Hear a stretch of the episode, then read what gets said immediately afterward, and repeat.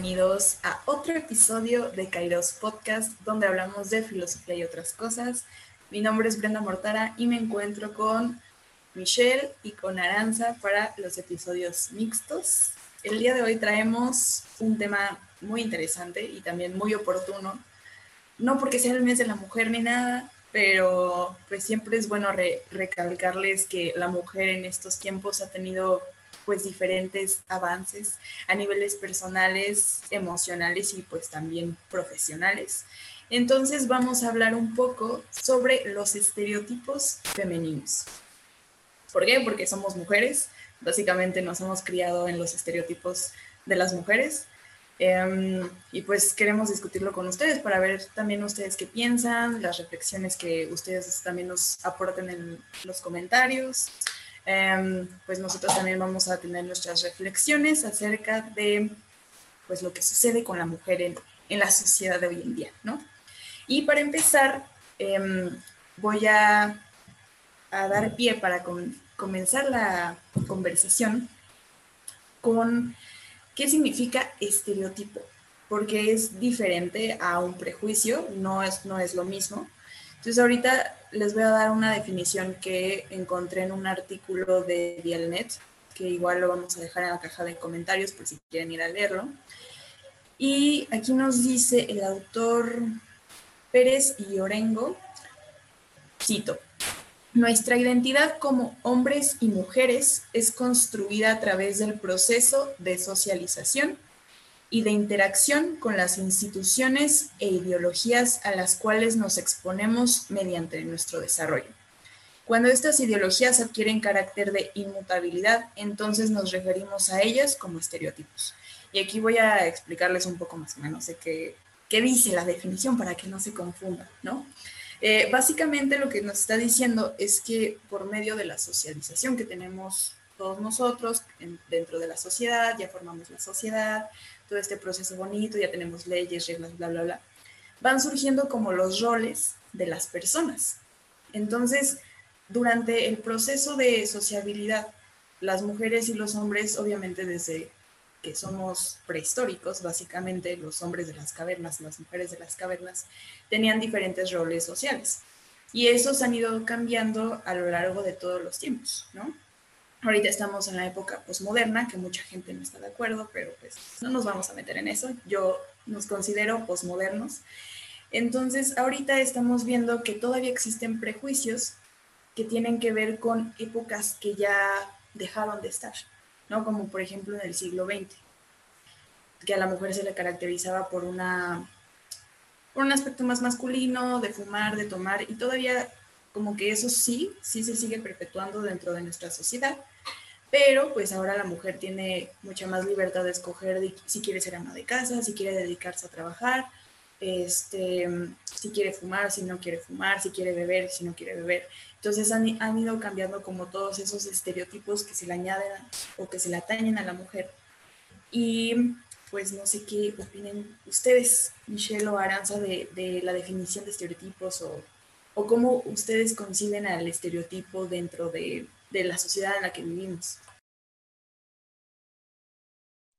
Pues a mí me interesa de hecho mucho este tema y me acuerdo que lo vimos el semestre pasado, nuestro último semestre con Aranza, desde Simón de Beauvoir. Me encanta abordarlo desde ella porque justamente ella empieza eh, en el libro de Segundo Sexo, recomendación del libro, ¿no? Simón de Beauvoir en la introducción empieza a introducirnos en la problemática de la mujer desde un punto de, vista más que nada social y se pregunta en realidad qué entendemos por mujer. ¿Es un útero, es un ente femenino, es un constructo social, es una vagina, etcétera, etcétera, ¿no? Y justamente lo que habla es que descubrimos dentro de la ciencia y la biología que se han roto estos conceptos, de hecho, o estas concepciones entitarias de que se tienen anteriormente de entonces qué es la mujer, ¿no? Es decir, ya una mujer no necesariamente porque no, no pueda tener bebés significa que no sea mujer. Una mujer necesariamente porque no tenga, no tenga senos, ya sea porque, más que nada, hoy, de hecho hoy es, eh, estamos en el mes de octubre, que es el mes de la concientización del cáncer de, mama, ¿no? Entonces, una mujer sin senos entonces tampoco es mujer. Y lo mismo podría pasar también con la concepción del hombre. ¿Qué es ser, hombre exactamente? Y se dice que el hombre prácticamente se entiende por sí mismo. El ser hombre no necesariamente se entiende por tener barba, por tener huevos por tener pene, aunque también se sabe que tiene una fijación eh, bastante fálica respecto a la identidad del ser humano como tal, vista más que nada desde el sexo, más allá que desde el género. Y lo más interesante, Simón, es que dices que en realidad siempre nos preguntamos por la mujer a través del hombre. Es decir, entendemos mujer por el hombre, es decir, cómo le funciona la mujer al hombre. Le funciona como esposa, le funciona como hija, le funciona como qué.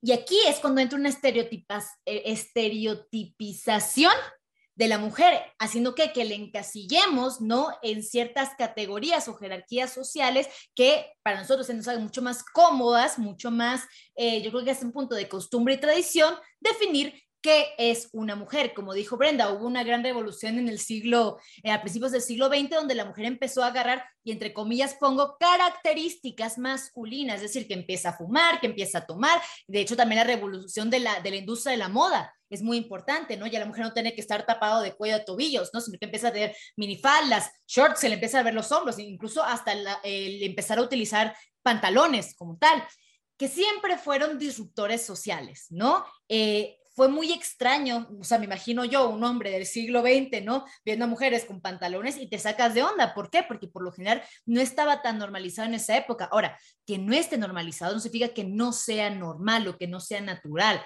Y aquí es cuando entra la parte del estereotipo, es decir, tenemos una imagen de cómo debe ser la realidad, pero cuando la realidad no se acopla a esa imagen, me causa ruido o me causa extrañeza, o incluso lo puedo criticar o señalar. ¿Por qué? Porque muchas veces cuando el ser humano no conoce algo que pasa, o le tiene miedo, o lo rechaza, o prácticamente lo quiere eliminar. Pero esa es una perspectiva eh, que tengo yo más o menos. No sé, Aranza, ¿tú qué opinas del tema que, que introduce Brenda? Creo que con la definición que dieron ambas, o sea, de la parte de, por ejemplo, con la definición que daba ahorita Brenda, ¿no? De estereotipo, pues nos señala ahí de entrada que la parte de los estereotipos está ligada al género, indudablemente, ¿no? Y no tiene nada que ver con el sexo, por así decirlo, ¿no? Entonces, es como, como nosotros normalmente tendemos a escucharlo, ¿no? O sea, el género es un constructo social y también los estereotipos se dan a partir de ello. Pero me parecía como muy interesante lo que decías ahorita, porque creo que cuando, o sea, la parte quizás que nos pueda generar más ruido es cuando no concuerda los estereotipos, o sea, lo que nosotros normalmente hemos catalogado como cómo tiene que ser un hombre, cómo tiene que ser una mujer, cuando algo de ahí se sale. Entonces, y es muy fácil que se salga, y sobre todo ahorita, ¿no? O sea, en, el tiempo en el que estamos viviendo, en la era que estamos viviendo, es muy fácil que algo no entre dentro de esos estereotipos. Y creo que el error ha sido también pensar que lo que no entra dentro de esos estereotipos está mal, ¿no? Y señalar. Entonces, eh, pues sí, creo que ahí tiene que haber como una ruptura de ciertos paradigmas y empezar a concebir que el sexo, bueno, que el género más bien y que esta parte de los estereotipos pertenecen a un espectro muy amplio. Entonces, y también saber que cualquier eh, definición que nosotros hagamos o cualquier delimitación que nosotros podamos hacer respecto a estos dos términos es algo arbitrario y es algo subjetivo. Entonces va a depender de la cultura, ¿no? Va a depender del contexto. Es como el lenguaje, ¿no? Al final el lenguaje no lo hace la RAE o no lo hacen los diccionarios, ¿no? Ni siquiera lo hace, este, pues no sé, los libros que, que se han escrito a lo largo de la historia, sino que lo hacen los hablantes. Entonces yo pienso que esta parte del, de los estereotipos siempre está cambiando, siempre está cambiando. Entonces tenemos que tener como en cuenta esto para entonces no empezar a señalar cuando algo no entra ¿no? dentro de, esos, de estos parámetros.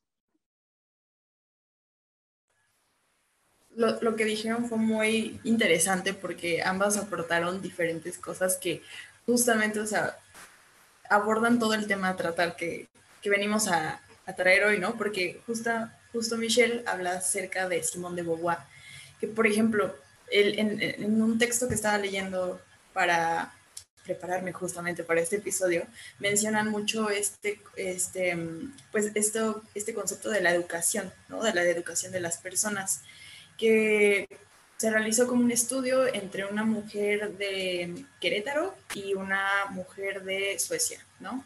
Y ambas viven en el mismo siglo y todo. Entonces, a lo largo de este estudio se dieron cuenta de que la mujer de México, o sea, de Querétaro, vive una relación mucho más arcaica, ¿no? O sea, sobre, no, no relación solo con su pareja o con la persona con la que esté, sino también con ella misma. ¿Por qué? Porque la situación este, en Suecia es diferente, porque ahí en lugar de, mm, pues la mujer le responde al colectivo, más bien le se responde a ella misma. Lo que les funciona a los suecos es que mm, como individuos, y ya no si eres mujer, si eres hombre o lo que sea, este, debes responder a una colectividad, sino que más bien es como ver cada individuo parte por parte y eso es muy interesante porque es algo que todavía no hacemos aquí en México, ¿no?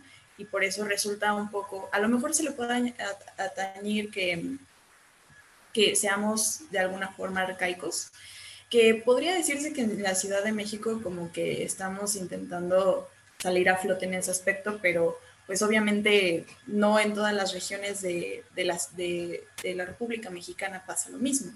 Por ejemplo, Querétaro es, otro, es otra ciudad que no es como la Ciudad de México, pero también se podría decir que está medio industrializada y todavía no reciben la educación em, que recibimos, por ejemplo, aquí en la Ciudad de México. Y no estoy diciendo que en la Ciudad de México recibamos la mejor educación en temas, este, o sea, empezando por la educación sexual en, hombres y mujeres desde secundaria y en prepa es sumamente deplorable, o sea, no es como que nos enseñen mucho acerca de la libertad sexual, de, este, sobre los anticonceptivos, así tan a fondo, o sea, no, no es como que respondan tantas preguntas, pero aún así estamos haciendo un intento, ¿no? Que en otras regiones de, de Latinoamérica y de la República Mexicana, pues no se tienen, ¿no? Este, pues no hay tanta educación. Entonces, sí es bien interesante porque lo que dice Michelle, o sea, en, nosotros en nuestra carrera empezamos a leer a Simone de Beauvoir y a otras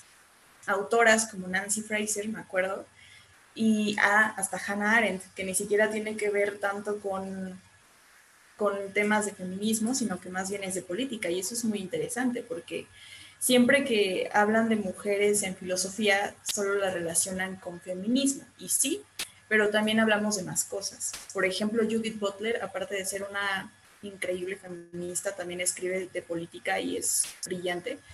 Entonces, em, y por ejemplo, tenemos un episodio donde hablamos de feminismo con una profesora que tuvieron esta Michelle Aranza, que dice que a ella no les tocó este, estudiar a mujeres filósofas, ¿no? En la propia carrera. Entonces estamos viendo cómo poco a poco se está rompiendo em, este paradigma o este prejuicio de que las mujeres pues no pueden hacer este filosofía, ¿no? En, los medios en los que estamos acostumbrados. Y sí, esto también tiene que ver mucho con la educación que se nos este, da a nosotras, ¿no? Entonces, ¿ustedes qué, qué opinan de la educación ligada con, con los estereotipos femeninos? Yo creo que es un tema que debe abordarse desde la identidad como tal, eh, de quién soy yo, porque muchas veces tenemos como entendido quién soy yo según lo que me dicta la sociedad, quién soy o quién debería ser como tal.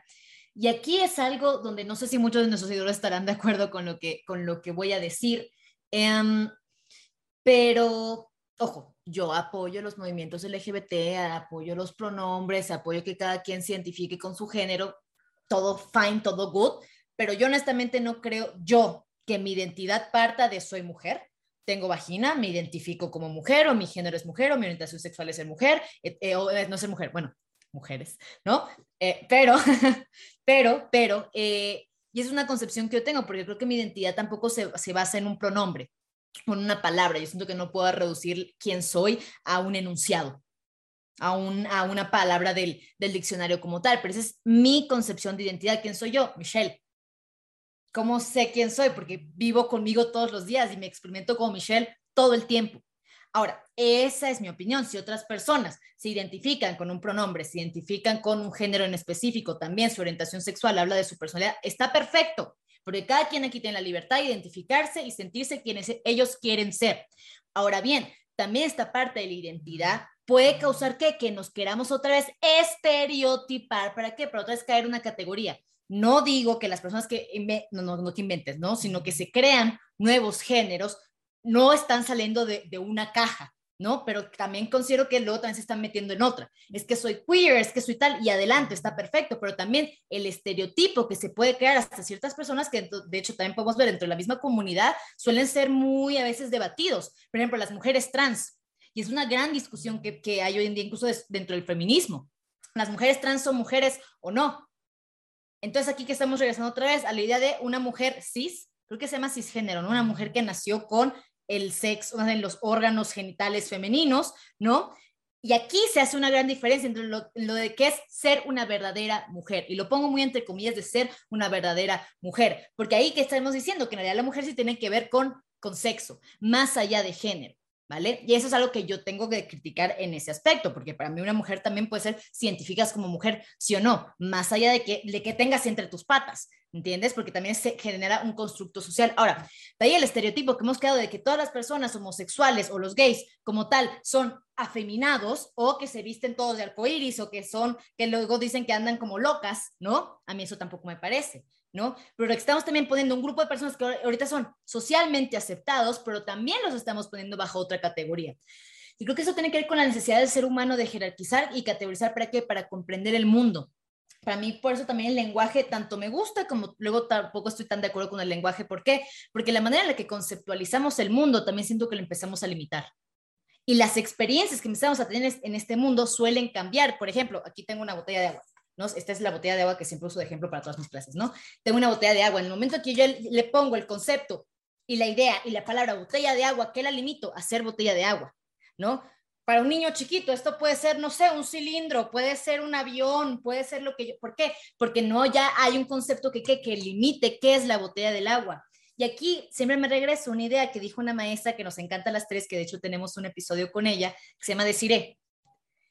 Y me acuerdo que al principio de la pandemia ella hizo un curso que sigue dando, de hecho, de escritura creativa. Y en la primera clase nos dijo, preséntese por todo aquello que no son. ¿Por qué? Porque en el momento que digo, yo soy Michelle y Michelle es A, B, C y D, ¿qué hago? Me limito a qué, a qué soy eso que digo.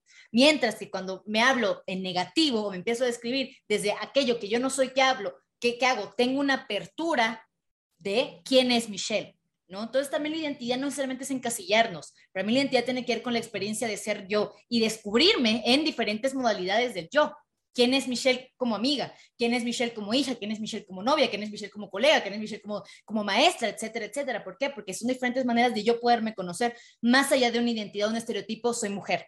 Un estereotipo de soy filósofa y debería fumar mota todo el día y estar leyendo 24/7 y contemplar el universo y no ver Netflix jamás. Tampoco eso me parece, ¿no? Los estereotipos nos pueden servir para tener un acercamiento a la realidad, pero no necesariamente tenemos que tomar ese estereotipo, que es una creencia, como si fuera una certeza de lo que es el mundo. ¿Tú qué opinas, Aranza? Me gustó mucho esto que dijiste al final, de que los estereotipos son como una manera de acercarnos a la realidad, ¿no? Y me gusta porque pues al final, o sea, somos seres que utilizamos el lenguaje. O sea, porque ahorita escuchándolas y yo reflexionando un poco de esto, creo que todo remite a este problema del lenguaje. Y no creo que sea algo malo porque pues es una manera en que nos comunicamos, en que entendemos el mundo, etcétera. Pero justo estaba leyendo el libro de que me recomendaste, Michelle, el de Alan Watts, de, ajá, el de la sabiduría de la inseguridad, justo ese. Y este, lo estaba leyendo y me acordé ahorita que estaba diciendo esto, que él habla justo del lenguaje y dice, o sea, no está mal que nosotros lo tomemos para interpretar el mundo. Lo que sí está mal es que lo demos como, o sea, lo tomemos como la verdad absoluta de las cosas, porque así entonces empezamos a catalogar las cosas de forma arbitraria y entonces ahí ya se pierde incluso el sentido mismo del lenguaje. O sea, porque si el lenguaje lo que hace es limitar tu perspectiva, es, tiene que ser como para algo útil, o sea, para que tú puedas nombrar el mundo, pero mm, si no te sirve para eso y en vez te está sirviendo para ya no abrirte como a más posibilidades, creo que ahí es perjudicial, ¿no? Que lo estés usando de esta manera. Y otra cosa que me pareció importante es que, bueno, que muchas veces también como que tendemos a pensar que este problema de los estereotipos lo ligamos como más a la parte de las mujeres. ¿Por qué? Porque el feminismo lo ha sacado mucho a flote. O sea, el feminismo ha teorizado muchísimo sobre esta parte de los estereotipos y nosotros tendemos a creer que está ligado al feminismo, pero en realidad no está ligado, o sea, está ligado al feminismo, pero, me refiero es solo a una sola cosa de lo que pues, lo podemos ligar, ¿no? También afecta eh, su uso arbitrario afecta tanto a hombres como a mujeres, ¿no? Y creo que en el tema de las mujeres, porque me voy a referir a este tema ahorita únicamente porque pues es el propósito de este episodio, pero es muy importante porque a propósito de lo que decía Michelle, ¿no? De cómo o qué implica ser mujer, qué nos hace mujeres o qué no nos hace mujeres, es importante porque eh, pues al final la mujer es el sujeto del feminismo. Y entonces si nosotros ni siquiera tenemos identificado bien quién es mujer o cómo se puede definir la mujer, entonces ahí ya tenemos un problema, ¿no? Que señala muy bien Judith Butler, ¿no? Apenas la leía y ya hablaba un poco de eso, ¿no? Entonces, probablemente esto tenga que ver, o más bien tiene que ver con el tema de la identidad, que evidentemente es un tema muy complejo y este, pues tan solo nos podemos dar una idea, ¿no? O sea, el hecho de que existan varios tipos de feminismos es que a algunas mujeres no les representa, eh, por ejemplo, un feminismo interseccional y entonces prefieren este, irse al, feminismo radical o etcétera, ¿no? Entonces, creo que esto nos da una idea también de la importancia de empezar a definir qué, qué es una mujer o empezar por lo menos a teorizar y señalar las lagunas que puedan llegar a tener eh, el feminismo en sí, pero el tema de la identidad, ¿no?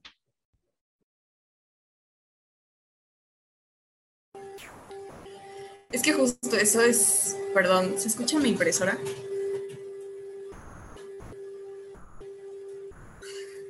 Sí se escucha la impresora, Brenda. no te preocupes, aquí sabemos que Brenda trabaja duro. Una disculpa, es que estábamos imprimiendo algo. Eh, es que justo lo que decían de, de esto de la mujer, de definirla, es sumamente complicado, sobre todo en nuestra época, ¿no? Em, porque antes yo creo que en el siglo XX pues era más fácil, entre comillas, porque no teníamos tanta diversidad, ni tantos ejemplos, ni tanto, ni, tan, ni teníamos concebido bien esto de qué es el sexo y qué es el género, porque para, para muchas personas sigue siendo completamente igual, ¿no? O sea, dices, pues es lo mismo, o sea, me refiero a género, sexo, es, viene siendo lo mismo.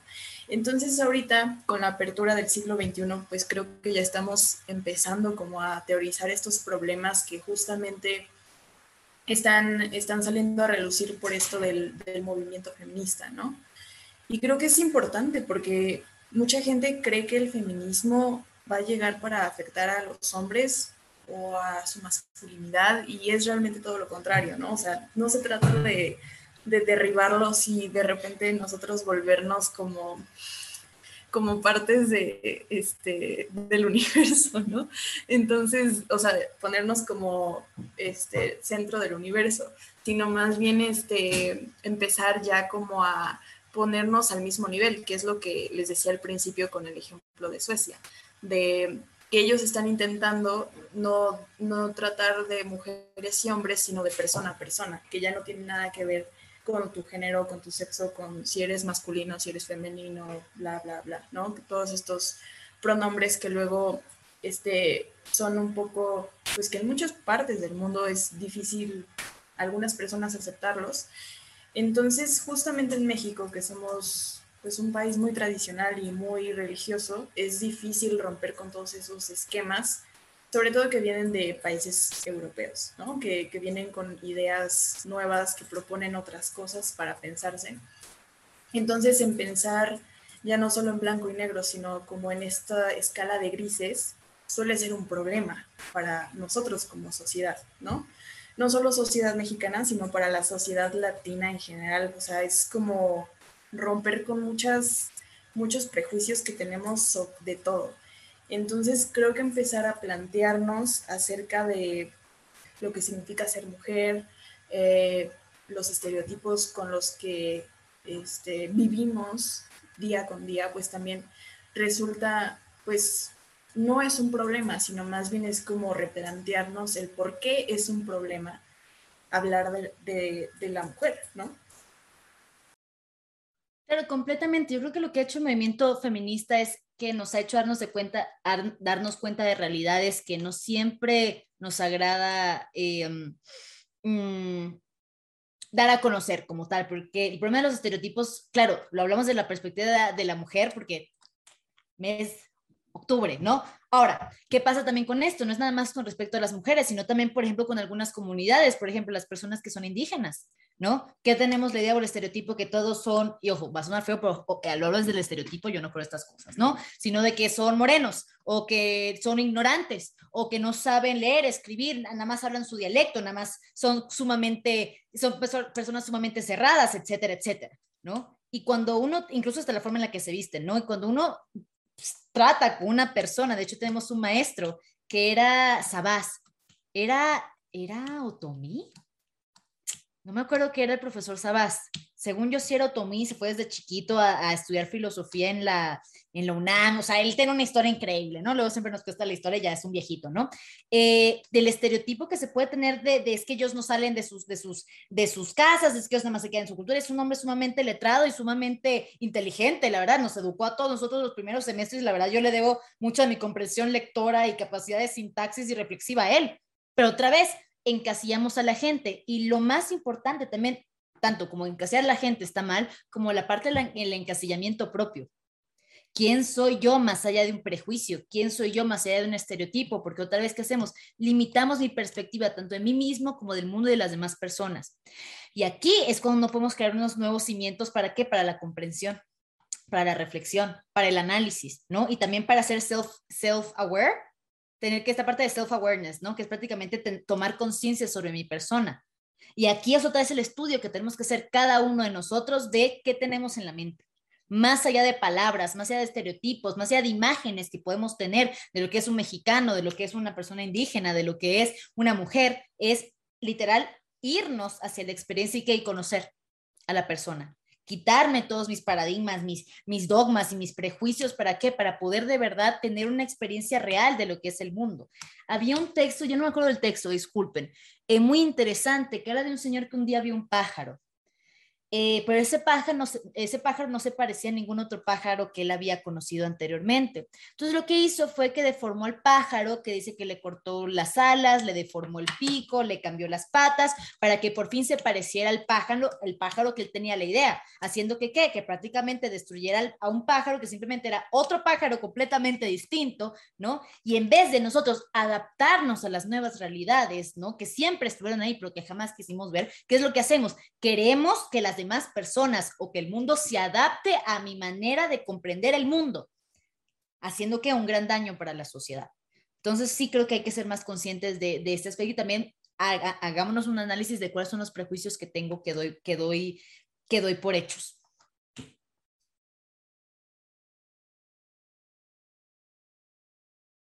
Cuando hablaste de eso, de, de poner mis prejuicios en las cosas, me recordó mucho, no sé si Aristóteles o a Platón, creo que Aristóteles, porque es de poner este, en la cosa como el concepto, pero, o sea, como que es algo cambiado, algo así. Platón, ¿no? Sí, sí, sí, justo. Entonces, ya se me están olvidando mis clases de filosofía, una disculpa. No, pero es que justamente, pues, de eso también teorizamos en filosofía. No parece, pero sí, también hablamos de estas cosas. Y mm, pues es que justamente cuando Michelle estaba hablando de lo que dijo acerca de este, ese cuento de, del pájaro y también lo que dijo antes, eh, me hizo acordar de, de una idea que había visto en una película de, pues es que tienes que permitirte sorprenderte por las cosas que hay allá afuera. Si vas con una preconcepción de las cosas o con un prejuicio y hasta con, un, con una idea de cómo son las cosas y no te permites descubrirlas, pues cómo vas a permitirte sorprender por las cosas de afuera, ¿no? Igual con, con las cosas que tú tienes, por ejemplo, con estos estereotipos que vamos cargando, ¿cómo vas a permitirte sorprenderte por todas las cosas de las que eres capaz de hacer, ¿no? De todas, todas las potencias a las que puedes llegar no solo eres esta persona hoy, sino que puedes explorar otras cosas y puedes ser diferente mañana, ¿no? Pero muchas veces nos delimitamos también nosotros mismos y nosotras mismas a ciertas categorías que ya están establecidas. Y eso a veces no solo nos afecta dentro de la sociedad, que obviamente sí pasa, pero también nos afecta a nosotros, que es justo también eh, algo que es muy importante que nosotros reflexionemos también dentro de, de la comunidad latinoamericana. Entonces, pues, eh, o sea, salir del colectivo y preguntarnos como individuos quién soy, qué, quiero ser, ¿no? A dónde quiero llegar. Entonces eso también debería de, de, romper un poco con estos estigmas que tenemos, no solo alrededor de un grupo o de una sociedad, sino también acerca de, de lo que nosotros somos, ¿no? Dentro de ese colectivo. Y creo que eso es lo que ahorita se está como planteando en muchas sociedades modernas, bueno, postmodernas, de, de cómo yo me enfrento con el colectivo o más bien cómo yo me conformo dentro del colectivo y no cómo el colectivo me conforma a mí, porque eso ya es volver a lo que estábamos diciendo de arcaísmos, ¿no? Ahorita lo que, lo que estaban diciendo de, o sea, como que esta resistencia, ¿no? Que tenemos un poco hacia la parte, de, o sea, reflexionar en general y cuestionar los estereotipos, me hace pensar justo que viene del, de que de por sí hay cierta resistencia hacia el feminismo, ¿no? O sea, vemos que a mucha gente no le encanta, pero la verdad es que yo de lo que he visto y de lo que he investigado de lo que vemos mayormente en redes sociales, es que la gente que más lo critica es la gente que menos tiene idea de lo que se trata, ¿no? Eh, entonces, me parece esto un fenómeno muy curioso. Eh, también me parece muy triste, pero me parece muy curioso, ¿no? En el sentido de que, o sea, en cuestión de estereotipos, olvídate de la diversidad, olvídate del tema de si sexo y género que son, de las mujeres, del feminismo, o sea, olvídate de todo esto. Creo que como seres humanos pertenecientes a una civilización, a una sociedad, tendríamos que cuestionar todas las cosas que nos llegan, o sea, todo lo que, lo que hoy está cambiando. Entonces, si, este, si, se está, si sucede que se están criticando los estereotipos, si sucede que se está criticando nuestra forma de vivir, si supuestamente se está criticando la manera en cómo nos referimos a los otros, es porque algo de ahí no está funcionando. ¿no? O sea, algo de ahí no está funcionando y por eso se está cuestionando, ¿no? Entonces, creo que hay, o sea, como que en general, mucho desconocimiento y muchas veces no vemos como la parte, sí, la parte positiva de los estereotipos, que ya lo dijimos hace unos momentos, pero también la parte negativa, ¿no? Que, que dije, o sea, al final afecta tanto a hombres como a mujeres. Y ahorita, mientras estaban ustedes eh, platicando, me acordé de de dos, bueno, de dos personas. Una era un hombre que tenía, que tiene 75 años y me decía, es que yo desde que tengo 12 años, este, no mentira, desde que tengo 19 años, no he llorado. Y entonces lo decía como que con mucho orgullo, pero yo decía, claro, o sea, eso tiene que ver, o, o, sea, volvemos a lo mismo, no le llamen feminismo, no le llamen machismo, no le llamen patriarcado, pero tiene que ver con la parte de los estereotipos, ¿no? Porque él me decía, es que los hombres no deben de llorar, dijo, y a los 19 lloré, pero fue de coraje, o sea, porque estaba enojado, entonces está bien porque no me hacía ver, no me hacía ver débil, sino que más bien era yo fuerte. Y yo dije, qué, o sea, qué fuerte que alguien desde los 19 años no llore, ¿no? O sea, evidentemente trae como muchas cosas ahí reprimidas o que no ha querido ver, ¿no? Y veía también yo el otro lado con una mujer que me decía lo mismo, y ella tenía 53 años y me decía, este, bueno, es que yo siento que estoy como desprotegida porque no hay nadie, no hay ningún hombre que me cuide ahora, ¿no? Y este, hijo, yo no soy nada sin los hombres. Entonces eso también se me hacía muy fuerte y obviamente ahí como que le cambias la perspectiva a alguien en un minuto. O sea, pues no se puede evidentemente, ¿no? O sea, esa es la dificultad. Por eso de ahí la importancia también de empezar a educar sobre los estereotipos. Y también si a mucha gente le genera ruido que los estereotipos estén ligados con el feminismo o cualquier cosa, o sea, solo preguntarse, o sea, realmente esta mentalidad que tengo yo o estos pensamientos que me llegan acerca de mi persona y mi identidad, ¿qué tan ciertos son? o por qué la gente los está cuestionando, ¿no? O sea, eso se me hace como imprescindible, porque si no, se me hace literalmente que muchos podemos llegar a esa edad, o sea, muchos podemos llegar ya a una edad avanzada y tener esos prejuicios, y eso se me hace aún mucho más triste, ¿no? Que vivir enojado porque no estás de acuerdo con alguien, que eso es algo completamente normal, ¿no?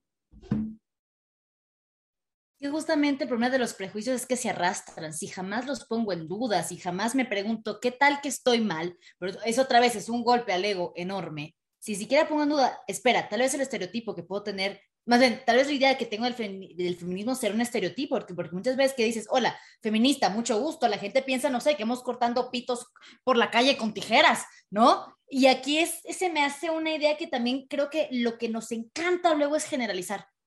Generalizar todo, generalizar el movimiento feminista, que ya lo hemos dicho muchas veces en este canal, el movimiento feminista es plural, en sí mismo diferentes tipos de feminismos, ¿no? Como lo puede ser incluso hasta un, hasta un partido político, hasta las mismas, no sé, las mismas personas que le van al mismo, al mismo equipo de fútbol, etcétera, hasta dentro de una misma familia, dentro de una misma pareja, incluso dentro de nuestra amistad, ¿no? Hay pluralidad de pensamiento, ¿no? Lo importante es que lo que tenemos son valores que, que, convergemos las tres y por eso creo que nos podemos tolerar mucho más y nos queremos, ¿no? Pero creo que lo más importante aquí es dar, darse cuenta que justamente generalizar también que hace que yo genere un estereotipo sobre, no nada más de mí, de todo el mundo por igual y a todo el mundo lo pongo en, la misma caja. Y esto también me hace que, que, yo me vea como una totalidad generalizable. Y aquí, ¿qué, qué pasa? No, empezamos a ver los casos de en particular, por decirlo así, ¿no? Y si me encasillo en una totalidad, ¿en qué momento me voy a ver yo? Tanto es importante ver la generalidad de que somos un colectivo y somos seres que coexisten los unos con los otros y por eso nos tenemos que respetar y por eso tenemos que reconocer nuestra dignidad y valorar como seres humanos, perfecto. Ahora, me puedo ver más allá que una categoría, me puedo ver más allá que un estereotipo, porque por lo general lo que yo he visto en estas personas es que ni siquiera ellos mismos pueden sacarse sus propias cajas y barreras mentales. Ellos no se pueden salir de su estereotipo, ¿no? Por eso terminan siendo tan peligrosos los estereotipos, tanto a corto plazo como a largo plazo. ¿Y cómo se podría salir del estereotipo preguntándote, es cierto, ¿puedo estar mal? ¿Cómo se creó este estereotipo? Me lo dijo la amiga de la amiga de la amiga, me lo dijo mi, mamá, que su mamá se lo dijo a su mamá y la mamá de la mamá. O sea, ¿qué pasa? ¿Por qué se arrastran? No nada más dentro de nuestra vida, sino por generaciones completas. Y creo que lo que ha hecho nuestra generación, aunque nos llamen generación de cristal, que de hecho ya tenemos un episodio de generación de cristal, ¿no? Es justamente romper con estas barreras, como preguntando, preguntando, ¿es cierto? ¿No es cierto? ¿Cuál es el fundamento de mis creencias? Y esto es lo principal, ¿no? ¿No? Brenda, no sé si quieres decir algo más. Pues es que justo aunado con esto, o sea, ya que estamos hablando de todos los estereotipos que hay, para que vean, o sea, les vamos a dar ejemplos de cómo les afecta también a los hombres, porque los hombres se sienten excluidos de, de todo el movimiento feminista, dicen que no y no sé qué. Y también hay ciertas feministas que tampoco aceptan a los hombres dentro del feminismo. No nos vamos a meter en eso, tranquilos, tranquilos, este es un canal, este es un canal tranquilo, filosófico. Luego lo discutimos, pero hoy no, hoy no es el tema.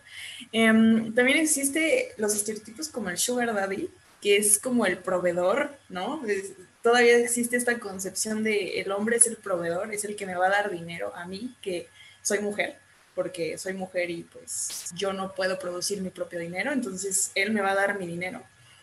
Y otro estereotipo que más bien no es estereotipo, pero siento que últimamente lo han dicho por cualquier detallito de mujer, ¿no? O sea, que existe como la, la persona o la mujer, sí, más con la mujer, siento que no lo he escuchado con los hombres, ¿no? De la niña con daddy issues, ¿no? Que es como algo que también resuena mucho en, en el vocabulario de las personas. De, ah, pues es que está con varios hombres porque tiene daddy issues. Ah, pues es que hace tal cosa porque tiene daddy issues, ¿no? Y a lo mejor sí es cierto, o sea, hay algunas cosas que sí desde la esfera de la psicología pueden asociarse a los daddy issues, pero son más grandes que eso, ¿no? O sea, los problemas. Exacto, Freud lo, lo dice, o sea, pero no, son, no soy experta en Freud, entonces a lo mejor Aranza los puede aclarar un poco más estos estereotipos, pero es que es muy fuerte toda esta carga que tiene, o sea, estos estereotipos tanto dentro de lo masculino como en lo femenino, porque como decía Michelle, a veces las cosas definen a otras por, por las cosas que no son. Entonces, pues si la mujer no es proveedora, entonces ¿quién es el proveedor? El hombre, ¿no? O si el hombre es el que, pues no se genera traumas en las mujeres, es porque las mujeres este, se sienten desprotegidas por tal cosa, ¿no?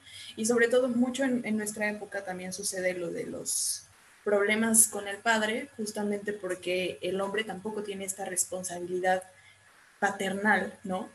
De, quedarse con, no solo, o sea, no quedarse con la mamá, sino quedarse con, con este vínculo que está formando con el hijo, la hija, ¿no? Entonces se siente mucho el desapego del papá con los hijos o con las hijas, Y pues justamente también volvemos al mismo tema de la educación, ¿no? De qué está pasando, porque a la mujer sí la obligan, o, bueno, la obligan a tener hijos, pero al mismo tiempo también la dejan desprotegida de, pues no le dan trabajo porque está embarazada, o pues el, el papá ni siquiera se preocupa por la estabilidad del hijo porque pues eh, es otra cosa más, ¿no? Que, que hice en el mundo y ya, ¿no?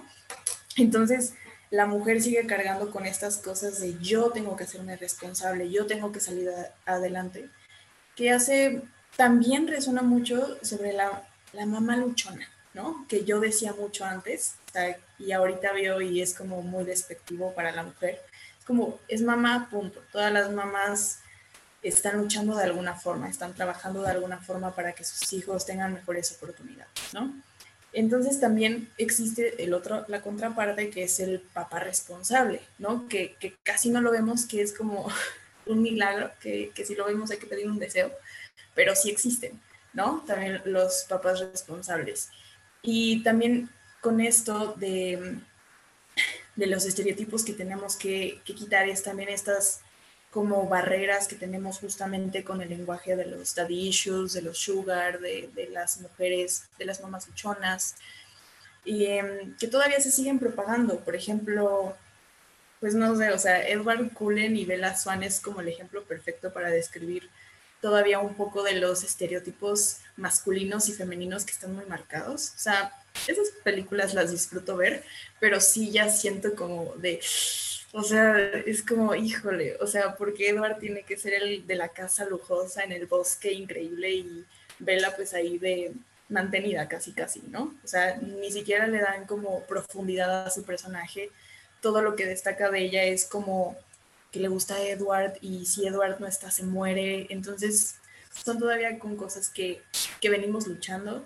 50 sombras de Grey ni se diga. También Chulhan habla de él en un libro, o sea, de ¿Por qué siguen este, de moda los, los hombres que tienen mucho dinero, ¿no? O sea, es como interesante ver ese fenómeno de por qué, por qué este, Christian Grey tiene tanto éxito dentro del ámbito de la literatura, porque sigue siendo el proveedor, ¿no? De alguna forma sigue respondiendo como a este estereotipo del hombre que, que está ahí para satisfacer a la mujer, no solo con, en lo sexual, sino también con dinero, ¿no? Que es básicamente a cómo definen a la mujer, no solo en esta época, sino en épocas anteriores. Pero no sé ustedes qué opinen.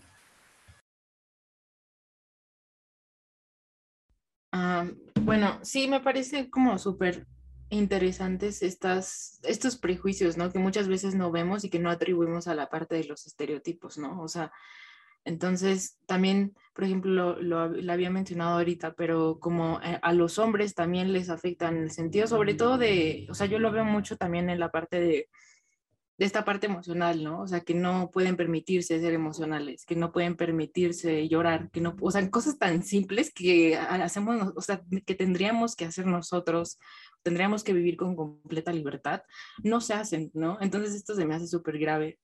Eh, el que golpee en la pared, ¿no? O sea, no sé, como que expresar su enojo también. Eh, se les ha enseñado que tiene que ser de una forma violenta y no puede ser a lo mejor una forma reflexiva, o sea, siempre tienen que estar, es el sentimiento que pareciera que ellos creen que tiene que ser predominante, ¿no? El enojo. Que no les guste el color rosa, ¿no? O sea, que la gente este, cree que el color rosa sea, sea algo que no es para los hombres, ¿no? Em, o sobre todo se me, se me figura también mucho eh, dentro de la comunidad LGBT, ¿no? O sea, tan solo pensemos en, en, en, esta parte, o sea, las personas, los hombres trans son los que sufren más discriminación y asesinatos en todo el mundo, y los hombres gay también son los que sufren este, discriminación, incluso dentro del mismo colectivo, ¿eh? porque también ese es otro tema. Entonces, el hecho de decir es que un hombre no puede ser afeminado, no puede tener estas características, ¿no? Ahí también ya estamos hablando de un problema de estereotipos. ¿Qué es un hombre? O sea, y cómo se tiene que manifestar de una cierta manera o se tiene que expresarse de una cierta manera para ser un hombre, si no, no lo es. Entonces ahí también ya hay otro problema. Sobre todo yo lo veo, les digo mucho en esta parte emocional, ¿no? En esta parte psicológica, que es muchas cosas de las que se privan ellos y obviamente también sufren violencia, ¿no? También se sienten oprimidos de alguna forma. Y no quiere decir al mismo nivel que las mujeres, porque estamos hablando de dos cosas distintas. Pero eh, sí existe violencia, ¿no? Y sí hay violencia, incluso la violencia doméstica en hombres también es producto de esto. Y no hay mucha, muchas personas que defiendan a estos, a estos hombres que, que sufren violencia doméstica, ¿no? que levanten la voz para los hombres que sufren violencia doméstica, porque es como, o sea, eres hombre y no te defiendes y se les ve como débiles. Entonces ahí también ya hay otro problema. Entonces hay que reflexionar también de los dos lados, ¿no? O sea, los estereotipos no solo afectan a las mujeres, y no solo afectan a los hombres y no solo afectan a, este, también afectan a personas que están que no se identifican dentro de los dos tipos, ¿no? O sea, dentro de hombre y mujer, también ahí hay un problema. Entonces, a lo que me refiero es que hay muchas cosas que no estamos viendo y hay muchos matices que no vemos y que es necesario reflexionar. Pero si nosotros nada más pasamos este, de largo cuando se nos presentan estos problemas, porque la verdad es más fácil pasarse de largo, o sea, es más fácil pasarse de largo y no preguntarse si qué problemas conlleva esto y nosotros cómo estamos participando. Aunque nosotros creamos que que no tenemos nada que ver, que estamos 100% en paz con estos temas, siempre hay algo que podemos hacer mejor. Y siempre, siempre, siempre también hay prejuicios que nosotros podemos romper. Entonces, o sea, yo les puedo asegurar, ¿no? O sea, de aquí las tres tenemos prejuicios de algo y eso está bien. O sea, lo, lo grave sería que no lo preguntáramos o no lo cuestionáramos, ¿no? Entonces, eso es lo importante, ¿no? Como empezar a, preguntarnos y a no dar por sentado que nuestra opinión es la que tienen que tener todos y sobre todo que es la correcta. Exactamente. Niñas, no sé si quieren decir algo más. Yo estoy completamente de acuerdo con lo que dijeron las dos. Eh, ¿Quieren que ya el capítulo? Sí, pues bueno, Damas y caballeros, muchísimas gracias por vernos el día de hoy. Espero que hayan podido tomar un poco de conciencia sobre las cosas que decimos. El estereotipo de lo femenino no nada más eh, da a conocer el tema del problema femenino desde el feminismo, sino también el problema del estereotipo como tal, que afecta a los hombres, que afecta a los niños, que afecta a los, a los, a los sugar daddies, que afecta a los fuckboys, que afecta a las mujeres que les dicen que tienen daddy issues, que afecta a las personas de, eh, indígenas, etcétera, etcétera. ¿no? Entonces creo que es mucho más un problema global que el que todos debemos tomar conciencia como tal, ¿para qué? Pues también para reflexionar sobre nosotros y nuestras ideas y los prejuicios que tenemos todos. ¿Vale? Nosotros aquí no, nos estamos poniendo, poniendo en ningún pedestal moral diciendo es que como somos filósofos y hablamos de este tema, no tenemos ningún prejuicio, no, también los tenemos, ¿no? Pero también es darnos cuenta y tener la humildad para decir, puedo estar equivocado, que creo que es lo más importante de, de este podcast, quiero creer, ¿no? Y de, y de la vida como tal. Entonces, muchísimas gracias, saben que nos pueden seguir en nuestras redes sociales eh, como kairos.podcast, como en Instagram también como en TikTok, como en YouTube, Spotify, etcétera. Y me pueden seguir como eh, Cafeidos bajo en Instagram y como Michi Blunt en TikTok. Brenda la pueden conseguir en Instagram como Burdas Reflexiones y Aranza la pueden conseguir en Instagram como Catarsis Filosófica. Espero que les haya gustado este episodio y esperamos vernos pronto. Adiós.